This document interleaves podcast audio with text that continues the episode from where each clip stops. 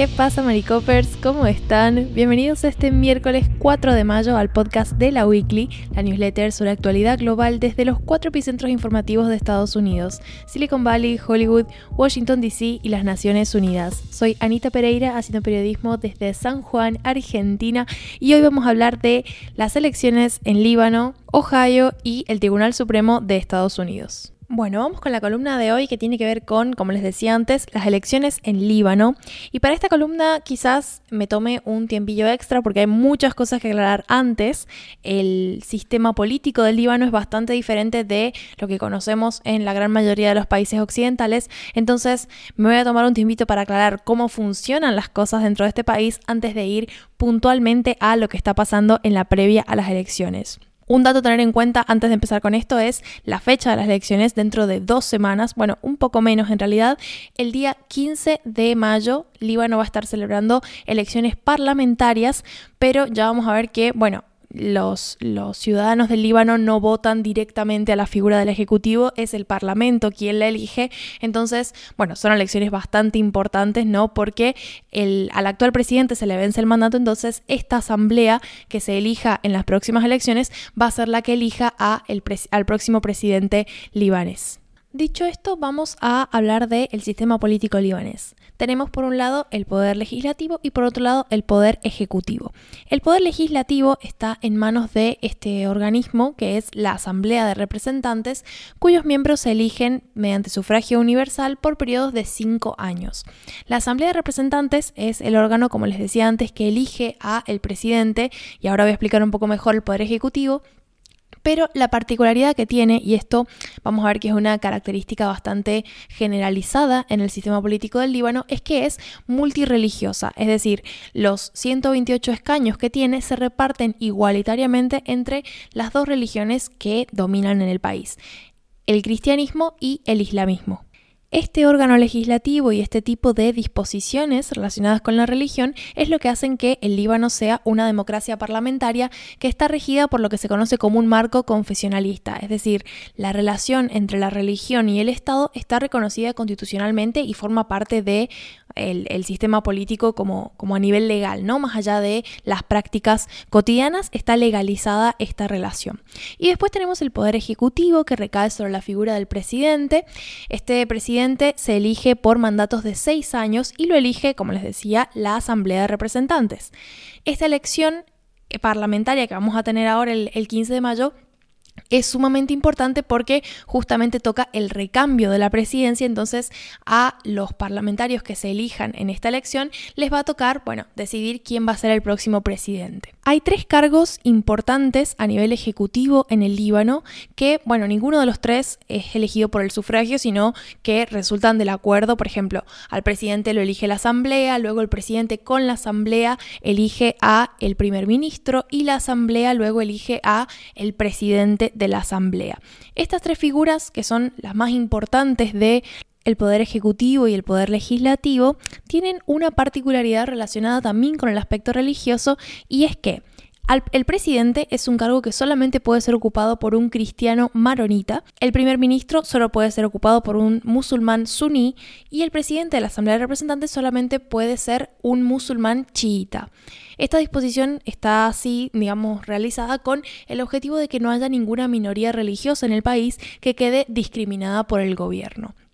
En su momento se hizo un censo donde, bueno, de acuerdo a la proporción que había de, cristianos y de musulmanes, se efectuaron estas divisiones. El censo no se ha vuelto a hacer y las proporciones han cambiado, pero bueno, si abrimos esa puerta nos desviamos mucho más del tema, así que volviendo, la idea es un, o sea, la, idea en su momento de esta constitución libanesa era generar un sistema que, en la medida de lo posible, bueno, eh, lograra satisfacer las demandas de una sociedad multicultural en la que conviven diferentes religiones y con ello diferentes tradiciones y demás. Sin embargo, en la práctica, esta constitución lo que ha hecho de alguna forma es hacer que el Líbano sea un país sumamente inestable y que el conflicto entre religiones se vea agravado. Y ya vamos a ver en la parte de partidos y alianzas cómo se refleja esto. En la práctica, en los últimos 30 años en el Líbano ha habido una alianza político-religiosa que ha hecho, que ha creado de alguna manera una élite política que, bueno, ha mantenido a, a, las mismas personas, al mismo grupo de personas en el poder durante todos estos años. ¿Qué pasa? Bueno, ahora es cuando hago un pequeño paréntesis de contexto porque el Líbano está atravesando una crisis económica súper aguda y que hace que bueno, más de la mitad de la población total del Líbano haya caído bajo el umbral de la pobreza y esto se refleja en cuestiones como por ejemplo, bueno, inflación, escasez de suministros como combustible, medicamentos, devaluación de la moneda. De hecho, es una devaluación, eh, la, moneda libanesa está más devaluada que nunca. Es, según el Banco Mundial, la peor crisis del mundo en los últimos 150 años. O sea, ese es el nivel de gravedad que tiene la situación en Líbano y de hecho es algo que se viene manteniendo los últimos años. Son condiciones que se agravaron por la pandemia, que se agravaron con esa explosión masiva que hubo en el puerto de Beirut en agosto de 2020 donde, bueno, gran parte de la capital quedó destruida, hubieron un montón de personas muertas, heridos, personas sin hogar, y bueno, además los miles de millones de dólares en gastos por daños materiales causados. Entonces, es una situación que se arrastra desde hace varios años. De hecho, en 2019 hubo un levantamiento muy grande, una serie de protestas masivas que estuvieron denunciando el deterioro justamente de la calidad de vida de los ciudadanos y las pésimas condiciones económicas.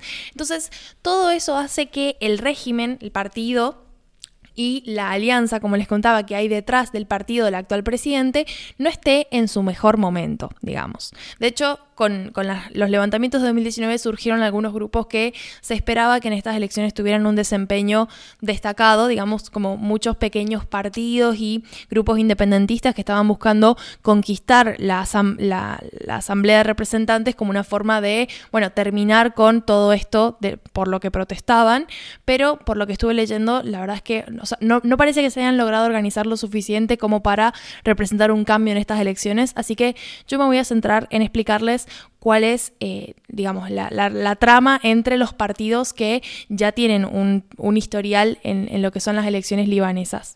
Volvamos entonces a las elecciones del 15 de mayo en la Asamblea de Representantes. Les decía antes que los escaños están divididos 50% para los cristianos y 50% para los musulmanes. Ahora vamos a ver cuáles son los partidos detrás de estas, estos grupos religiosos y vamos a empezar con el del presidente que pertenece al partido Movimiento Patriótico Libre.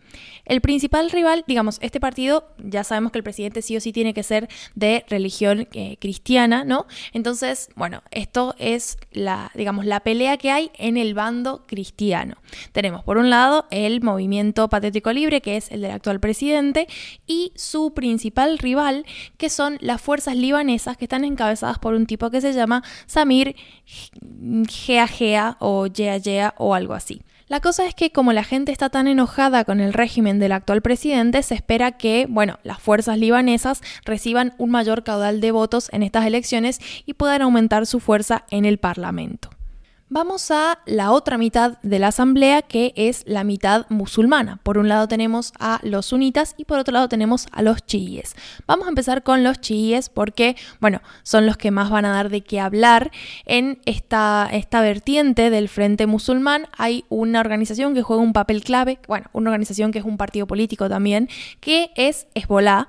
Bueno, para muchos eh, países a nivel internacional, Hezbollah está eh, calificado como una organización terrorista, pero dentro del Líbano funciona como un partido político también y de hecho desde el 2006 tiene un memorando de entendimiento firmado con el MPL, que es el partido del actual presidente, y esta alianza es clave porque es la que ha mantenido, como les decía, esta élite política gobernando los últimos 30 años. Hezbollah además es una organización que recibe armas y apoyo financiero por parte de Irán. Y esta relación que mantiene con el país vecino ha hecho que muchos críticos acusen a Hezbollah de estar dirigiendo como un mini estado dentro del Líbano en, el cual, bueno, no están teniendo en cuenta la soberanía de la nación, como que de alguna forma Irán está teniendo un microgobierno dentro de las fronteras libanesas, ¿no? A través de esta organización que es Hezbollah y que, bueno, está integrada al sistema político como un partido que se presenta a elecciones y tal.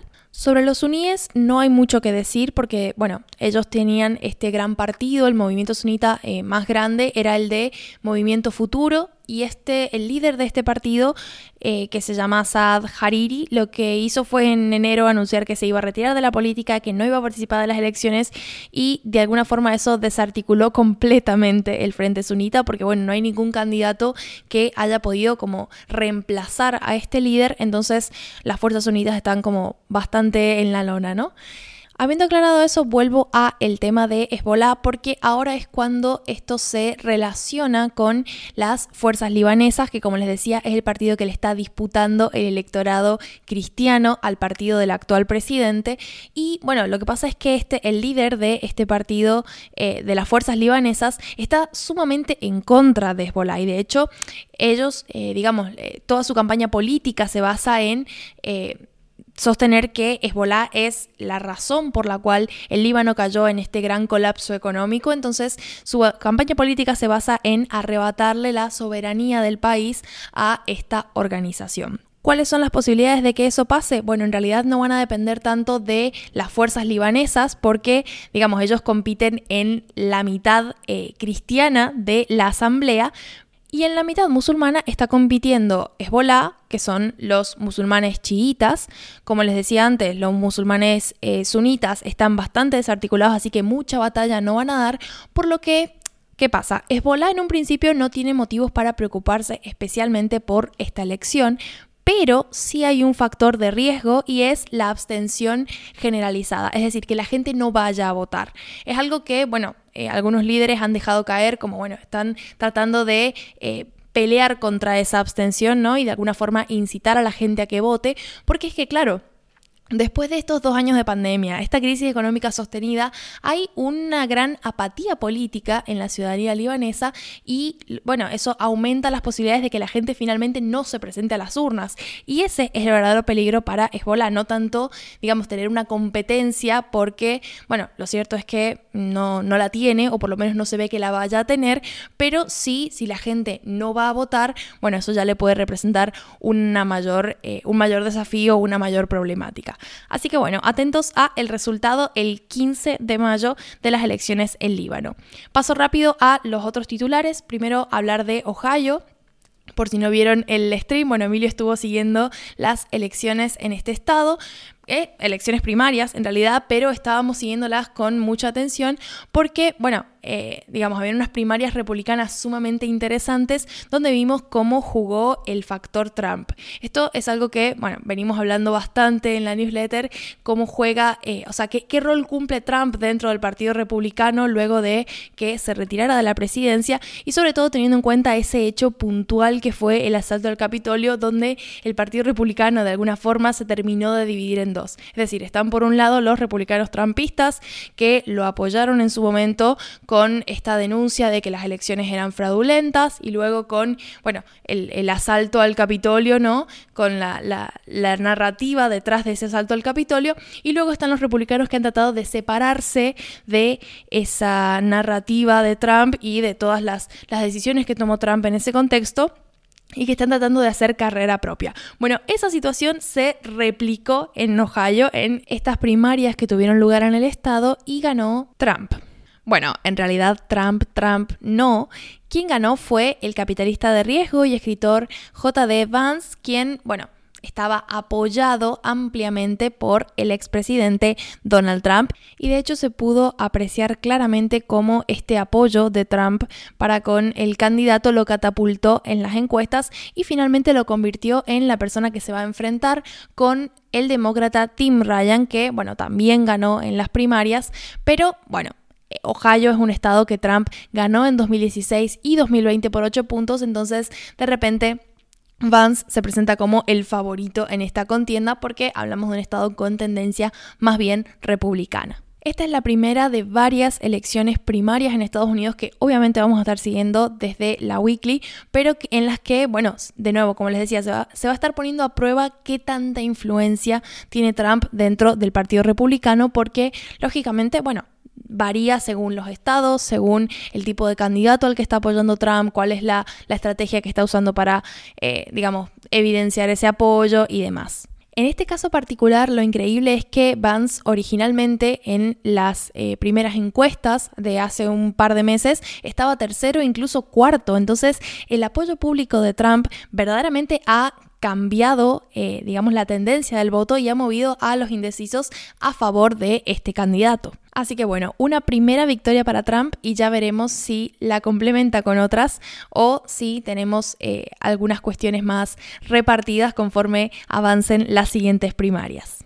Voy rapidito al último tema y ya con esto cerramos la entrega de hoy. Una pequeña actualización sobre la cuestión del Tribunal Supremo y esta posibilidad, de este borrador de que el Tribunal Supremo, bueno, esté considerando deshacerse de el famoso fallo Roe versus Wade. Esto lo expliqué en la newsletter de ayer, así que bueno, si no lo tenés tan fresco lo podés ir a consultar ahí, pero lo importante es que el presidente del Tribunal Supremo, que es John Roberts, confirmó este martes que el borrador de la decisión sobre sobre este caso, ¿no? Que se filtró por político, era real. Esto hizo que, bueno, una oleada de protestas se desatara porque, lógicamente, eh, hay, mucho rechazo con la idea de que se vuelva atrás con los derechos que consiguieron las mujeres gracias a este famoso fallo. Y bueno, se trata de un, tema que en realidad es bastante divisorio en la vida pública estadounidense. Entonces, eh, lo que hizo fue, lógicamente, echar leña al fuego, ¿no? Y hacer que mucha gente saliera a eh, protestar por, bueno, esta, esta decisión que todavía no está confirmada, pero que bueno, eh, de repente con este reconocimiento del, del, presidente de Roberts, ha hecho que todos los grupos eh, feministas y defensores en general de que, bueno, la mujer sea dueña de su cuerpo y pueda eh, decidir interrumpir voluntariamente su embarazo, eh, salgan a protestar por este, este borrador y esta consideración de la Corte Suprema de Justicia.